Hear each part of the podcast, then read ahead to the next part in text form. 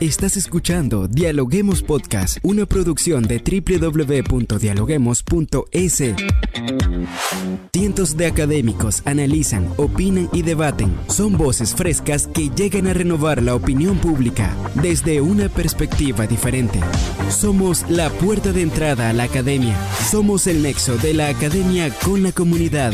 Escucha nuestro podcast en Spotify o a través de la web www.dialoguemos.es.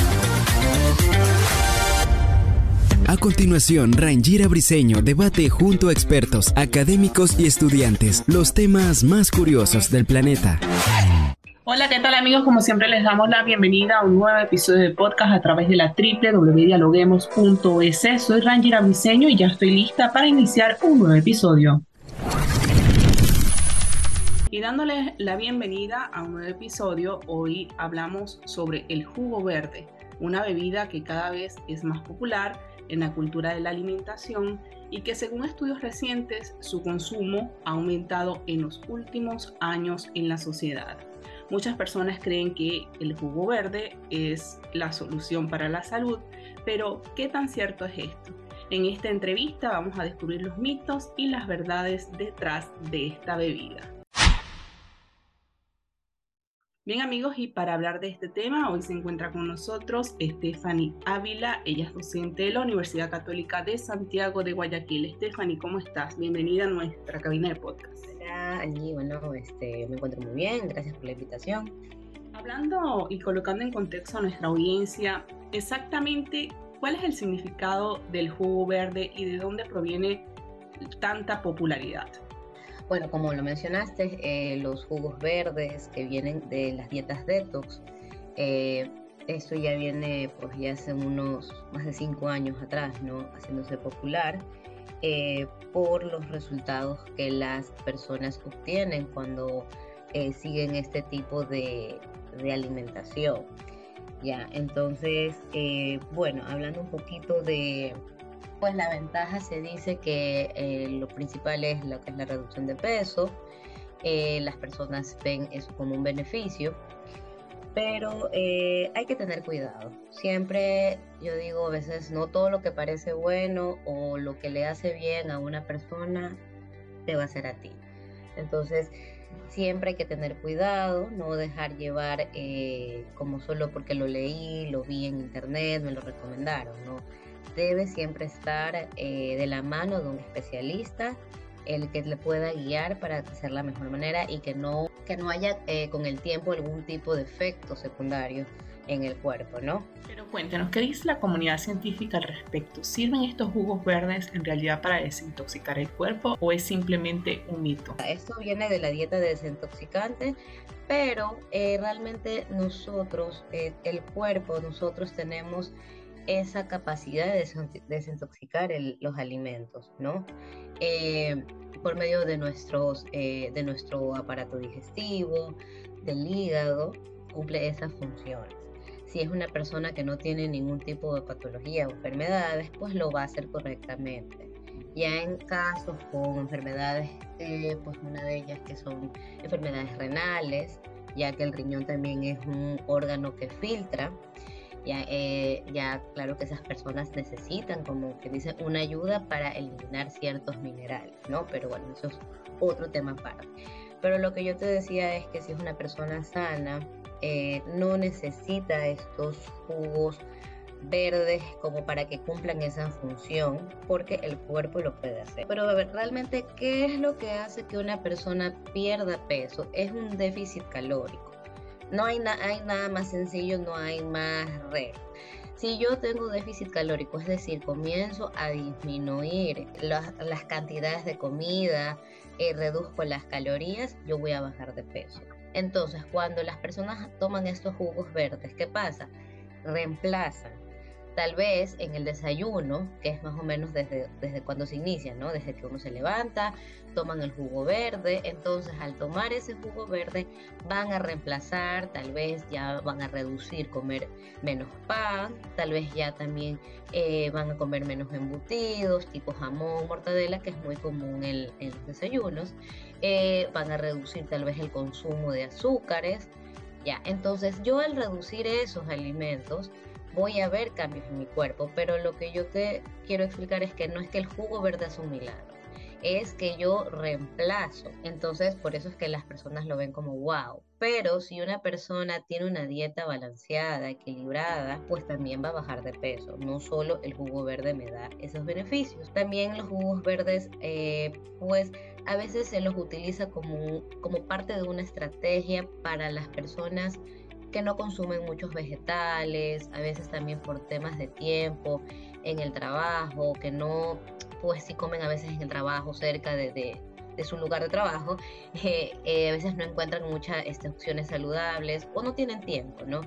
Entonces, bueno, a veces es como una estrategia de decir, me tomo mi jugo verde porque voy a comer vegetales. Ahora, en, esto que usted nos está hablando de los beneficios en cuanto a los jugos verdes, y, y sí llama la atención porque investigando la Organización Mundial de la Salud habla de la importancia de comer frutas y vegetales e incorporarlos a la dieta, pero también hay otras investigaciones de otras universidades que aseguran que lo que usted nos está comentando, que el, el cuerpo humano ya tiene sus propios mecanismos para desintoxicarse entonces, hablando un poco de los beneficios y también como usted comentaba que las personas deben ir a un nutricionista o guiarse por una persona profesional, ¿cuáles son las mejores maneras que las personas pueden incorporar el jugo verde a una dieta para mejorar su salud?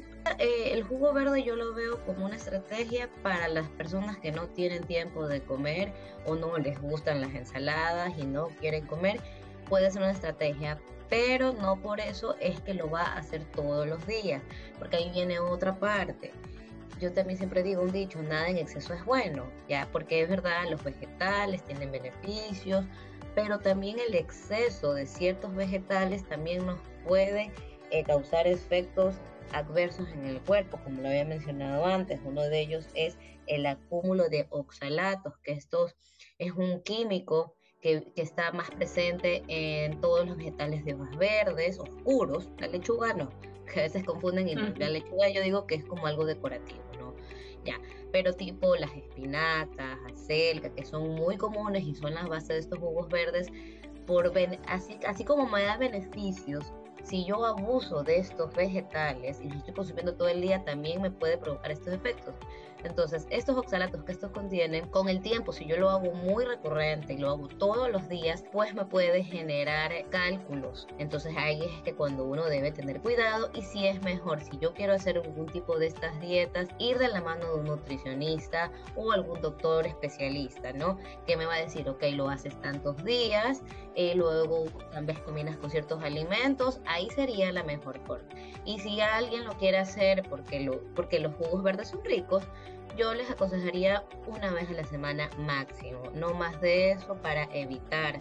Tampoco lo pueden hacer todos. Eh, no, está, no está recomendado para personas con patologías, eh, que tengan enfermedades renales, que tengan cálculos renales, ¿ya? Eh, este, también los adolescentes, ellos son un grupo etario que es muy vulnerable y que se ve que podría incluso hasta, hasta, hasta llevar a trastornos de conductas alimentarias. Ya tampoco lo pueden hacer las embarazadas, ¿ya? O sea, así como tan constante, ¿sí? Así si una persona decide como, que me voy a hacer mis jugos verdes y, y, los voy a incluir en parte de mi, de mi día a día, ¿ya? Tener cuidado. Si lo quieren tomar porque les gusta y como, como lo digo, es una estrategia de, tener, de comer vegetales, eh, máximo una vez a la semana. Y si no, ya con eh, un, un, un especialista que lo sepa guiar. ¿Cuántos tiempo hacerlo o parar? Claro, ahora hay dudas en torno al consumir jugos verdes, ¿verdad? Eh, algunos dicen que acelera el metabolismo, que ¿es esto cierto o también es un mito? Sí, también es un mito, como te digo. Tal vez las personas cuando comienzan a, consumir más estos jugos verdes, eh, comienzan a reemplazar o, a dejar de comer ciertos alimentos. Entonces, al dejar esos alimentos, que muchos, muchos de ellos son procesados, ahí es que tal vez mi cuerpo va a comenzar a funcionar mejor.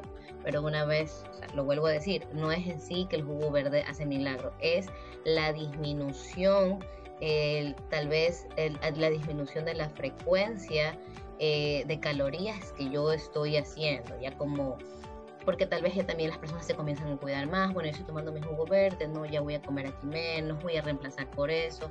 Entonces, es varios factores que van a ayudar, como mencionaste, a acelerar el metabolismo, a alcalinizar el cuerpo. Ya no solo es que, digamos, yo me levanto, me tomo mi jugo verde, como cualquier cosa en el día, el jugo, el jugo, el jugo no va a ser sus milagros. Son varios factores. Eh, ¿Cómo mira usted el papel que tienen las redes sociales en guiar a las personas en este tipo de, de alimentos. Claro, eh, las redes sociales son, eh, tienen, nos traen muchos beneficios, pero a la vez también hay que tener cuidado. Y sí, es muy común ver que personas tipo, bueno, que son influencers, famosos, que a veces muchos no son eh, este, nutricionistas o tienen algún tipo de especialidad relacionada con salud, que ellos cuentan qué hago en mi día o qué es lo que como en mi día y por lo general sacan su jugo verde. Entonces sí, sí son como una, eh, un ejemplo para muchas tal vez personas y como lo decía, tal vez también están aquí, entran los adolescentes que están en una etapa más vulnerable, que se dejan influenciar un poquito más. Entonces sí, o sea, si es tal vez un especialista eh, pues que lo está explicando y lo recomienda, pues me imagino que también tiene que dar las pautas eh, y decir cómo hacerlo. Como yo les digo, o sea, mi consejo es no más de una vez a la semana, no es necesario, mejor es comerlo, los vegetales, comerlos en ensaladas y variados. Ese sería mi consejo, tampoco es que lo satanizo, pero no abusar. Claro, no, esta pregunta se la hago porque recientemente sucedió un caso noticioso acerca de la preparación del, del jugo de apio, ¿no? Entonces esto, según Google, se mostró cómo se viralizó entre las personas y a algunas personas le hizo daño tomarse ese jugo. Exacto, exacto, porque cada, como, le, como digo, o sea, eh, los, los alimentos tienen sus, sus nutrientes y sus antinutrientes. Entonces, o tal vez también a veces pasa que no todos los cuerpos tienen la misma manera de, de metabolizar o la misma cantidad de enzimas, ya, entonces todo eso a veces yo lo digo, eso lo vamos descubriendo poco a poco yo no puedo porque si a, pues la persona que a alguien que conozco le hace daño el pan porque tiene el gluten, eso es otro tema aparte, pero poniendo el ejemplo, ¿no? También me va a hacer daño y yo lo dejo automáticamente, no, yo lo dejo porque a mí me hace daño. Entonces uno también tiene que aprender a escuchar su cuerpo eh, y ver si yo me siento un día mal, uno de los síntomas es tal vez que se hincha la barriga, ya eh, sentir esa inflamación, hacer como un recordatorio que estoy comiendo y ya ir poniendo en cuenta, a ver, tal vez esto a mí me está haciendo daño. También ya se está viendo que es normal, cada vez que las personas adultas están generando intolerancias, alergias alimentarias, que algo que hace unos años atrás lo comían y no les hacía daño, pues ya el cuerpo no los, no los metaboliza de la misma forma y por ende eh, ocurre efectos a veces de diferentes maneras. Una de ellas es pues que en el cuerpo puede haber erupciones, ¿ya? Entonces, este, a eso es lo que voy. El apio tiene muchos beneficios. Eh, uno de ellos es ayudar a, pues, a desinflamar porque tiene efecto diurético. Entonces, por eso es muy popular para las dietas, porque ayuda. Pero hay que tener cuidado. No es bueno abusar eh, y siempre, este, pues nada, pues ir siempre con un especialista. Si nosotros queremos mejorar nuestra salud, eh, queremos vernos mejor, pues siempre acudir al especialista que, que me va a... Así es, ¿alguna reflexión final que nos quiera dejar sobre este tema? Bueno, como yo siempre digo, eh, que me gusta recomendar en la consulta es que no, primero, que no hay, los excesos no son buenos, y siempre tener una alimentación variada de diferentes colores. Tenemos mucho el tema de que lo verde es saludable y nos olvidamos que en nuestros, en nuestros alimentos, en especial en frutas y vegetales, tenemos gran variedad de colores, amarillos, rojos, eh, colores morados. Todos esos colores, eh, es una forma que me gusta explicarlo, nos dan diferentes nutrientes. Entonces no solo lo verde es bueno para la salud. Entonces variar, siempre variar. Mientras yo más colores ponga mi alimentación, mi cuerpo va a estar feliz. Así es, no, muchísimas gracias por estos consejos que nos ha dejado el día de hoy. Y como bien usted lo dijo, siempre es importante acudir a un médico, a un especialista, no seguir las tendencias de redes sociales sin antes, sin antes consultarlo y estar muy pendiente de lo que de lo que es la alimentación, de cómo se mezclan las, las calorías, los alimentos y no seguir estas tendencias que a final de cuentas pueden causar graves daños a nuestra salud. Muchas gracias por acompañarnos el día de hoy. Muchas gracias a ustedes también. Recuerda que nuestros podcasts los puedes escuchar en Spotify y en distintas plataformas y también en nuestra web a través de la www.dialoguemos.es. También estamos en redes sociales como arroba dialoguemosinfo. Soy Rangira Briseño y nos vemos en un próximo episodio. Esto fue Dialoguemos Podcast. Escucha todos los programas de Dialoguemos Podcast en www.dialoguemos.es. Suscríbete para no perderte ningún episodio. Estamos en Spotify. Sigue escuchando Dialoguemos Podcast, el nexo entre la academia y la comunidad.